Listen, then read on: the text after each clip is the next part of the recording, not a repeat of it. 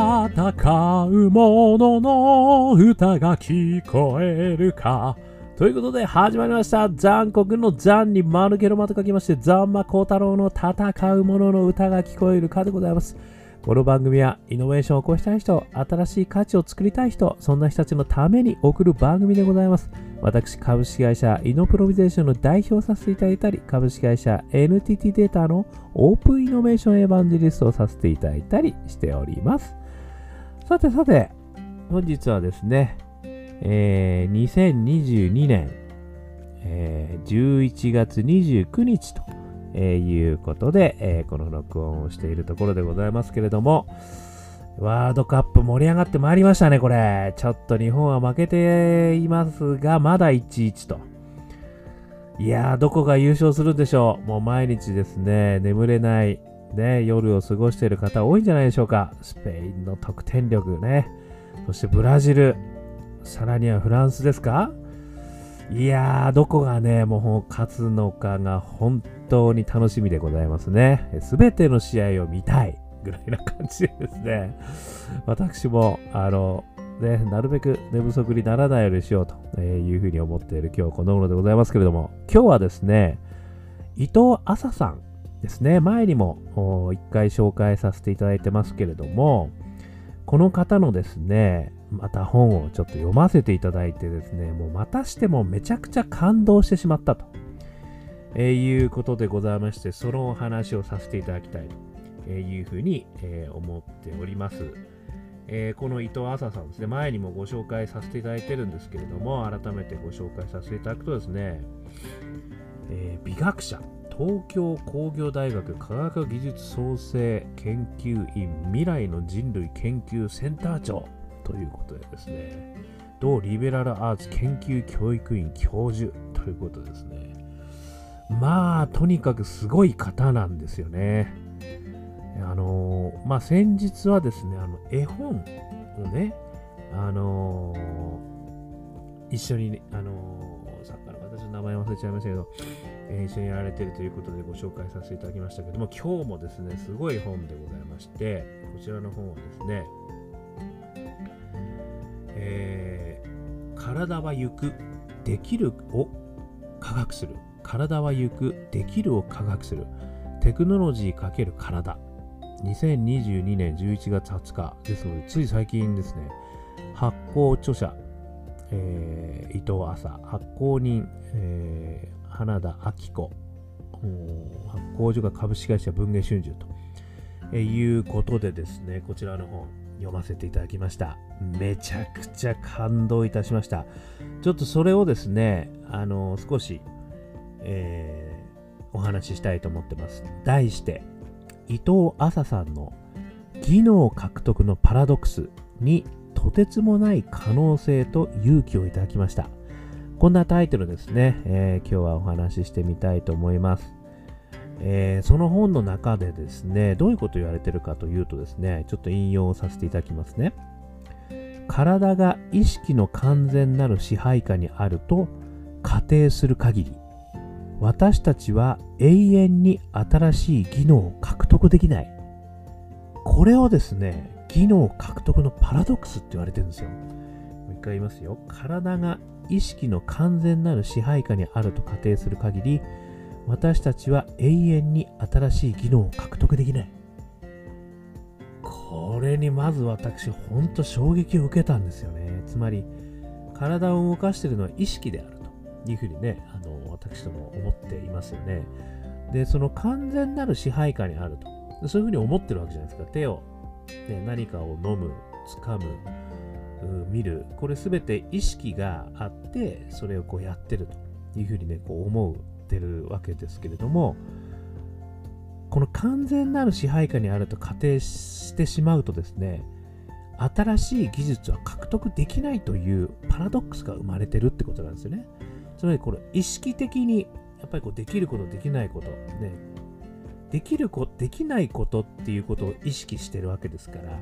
このできるという状態がこう想像できないということなんですかね。ちょっとこれはもう私の解釈入っちゃいますうまい説明ができてないですけども。いずれにしてもその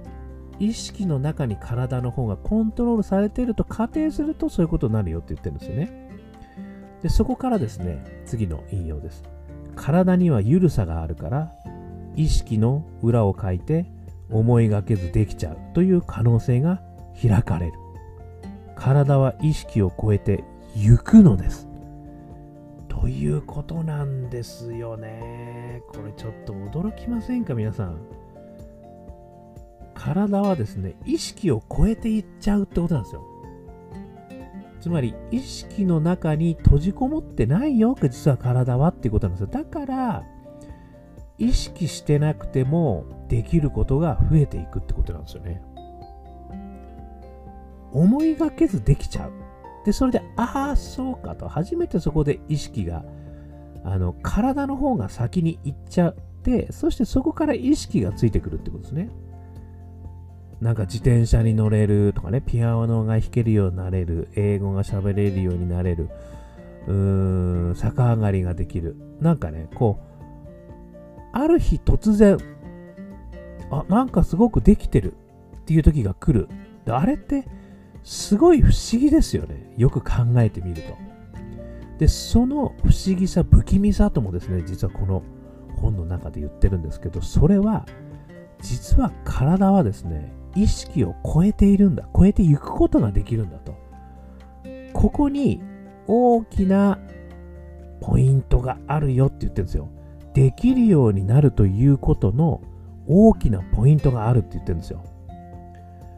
これはめちゃめちゃすごい考え方ですよね。つまりですね、その意識の外を行くことができるようなことを体に活かせることができれば、体をもっとですね、意識の外に行かせることができれば、いろんな可能性が開けるぜってことを言っているってことなんですよね。で、この中にですね、あのそのためのいくつかの実験結果ってことがですね、様々なあの研究者の方からの実験結果が入ってるんで、ぜひここは事例をもとにあの見ていただきたいんですけれども、あの一つだけ紹介させていただくとですね、あの、顔のところにですね、パッド、iPad ですね、iPad をつけて、あの、お話をすると。で、その時にその iPad は他の人の顔で他の人が喋るっていうような実験やったらしいんですよ。そうするとですね、すごく不思議な感覚。要はですね、体を乗っ取られたような感覚になるって言ってるんですよね。で、その乗っ取られた感覚がまた、実はすごく信頼関係が溢れて気持ちがいい関係だったって言ってるんですよ。これはですね、あのー、頭、要は顔の iPad の人が喋ってるわけですよね。で、体の人はそれつけて、その指示に従って動いてるだけなんですよ。でもその指示に従って動くことがすごく気持ちいいと。で、ある意味体が乗っ取られているような感覚。この感覚っていうのは、ある意味その普段のその意識的な感覚の中から逸脱してますよね。で、そうするとそういう感覚が新しい能力を引き出す鍵になるんじゃないかって言ってるんですよ。で、その感覚は非常にあの介護にもすごく通じるとも言ってるんですよ。つまり介護をする人たちは、ある意味その介護をされる人とする人、この感覚が乗っ取られてる感があると。つまり、代わりにこう、やってあげたりね、あの指示をしたり、その見てあげたり、あの持ってあげたりするわけですよね。そうするとさっきの iPad を顔につけられた人がその人に乗っ取られた感覚とすごく似てるところがあると。つまりここの信頼関係ということが実はすごく介護においても重要な認識とかね、あのやり方とかその感覚、信頼関係、そういったことにすごく重要なポイントがあるのかもしれないというところを発展させてるんですよ。つまりですね、体が意識を超えていってるってことなんですよね。伝わりますかねこれ、もっとね、他の事例もあるので、ぜひですね、ちょっと読んでいただきたい。あの、やっぱり何かができるっっていう時には体が勝手にですね超えていってる感覚があるっていうことをですねここは私も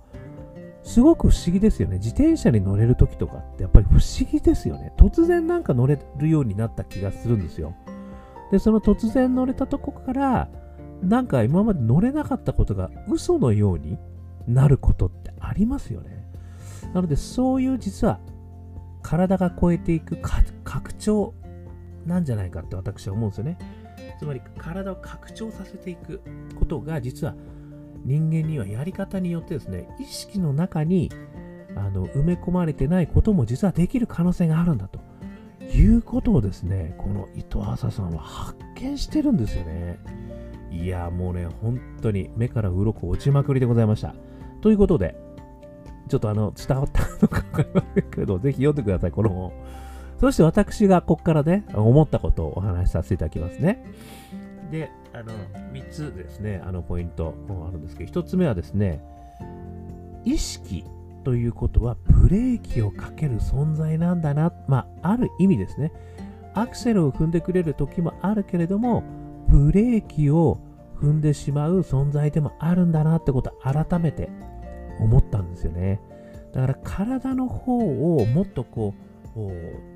まあ、解放させてというか意識がダメだと思っていても体の方に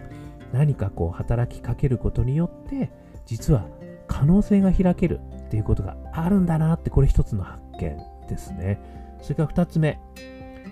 意識を騙すことで体を飛躍させることができるっていうことですね。ですからこのいかに意識をだまくらかして体にあの新しい可能性をビルドインさせるかってことですよね。先ほどの iPad を顔につける。で、他の人が喋ってもらう。こういったことで実は意識を騙され、騙されてしまうわけですよね。で、この相手の方もなんか不思議な感覚になるわけですね。で、その人が、実は顔の iPad の人がリアルに存在するような感覚を得るらしいんですよ。でも、リアルにいるのは、つけられている、顔を伏せられている人なんですよね。でも、その人は iPad の人に従順に従ってるっていう、こういう、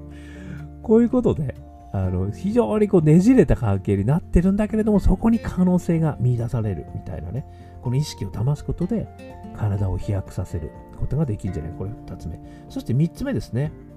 ということを考えるとですね、実は人間には開発されていないことがたくさんあるんだろうなって私はまだまだあるんだな、これはと。で、これからのね、まさにメタバースですとか VR ですとか、あの、ロボティクスですとか、そういうことが、あの、まさにね、この本の主題となるテクノロジーが、その体を飛躍させることにめちゃんこ役に立つんじゃねえかってことも言ってるんですよね。で、それは意識を超えさせることができると。これはね、ものすごい可能性開けますよね。いろんなこと実は人はね、あの、さらなる進化を遂げる可能性があるんじゃないかっていうことをね、めちゃんこ教えていただいたっていうことでございました。で、このできないことができるようになる不思議さっていうのをね、改めて私も感じさせていただいたんですけど、これってまるでですね、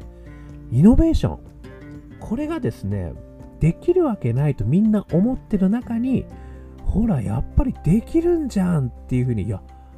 やっぱりやるとできるんだねっていう、この、ウーバー、ウーバーとかね、ウーバーイーツが、今までね、いや、そんなことできるわけないよと思われてた中、今となっては当たり前となっている状況。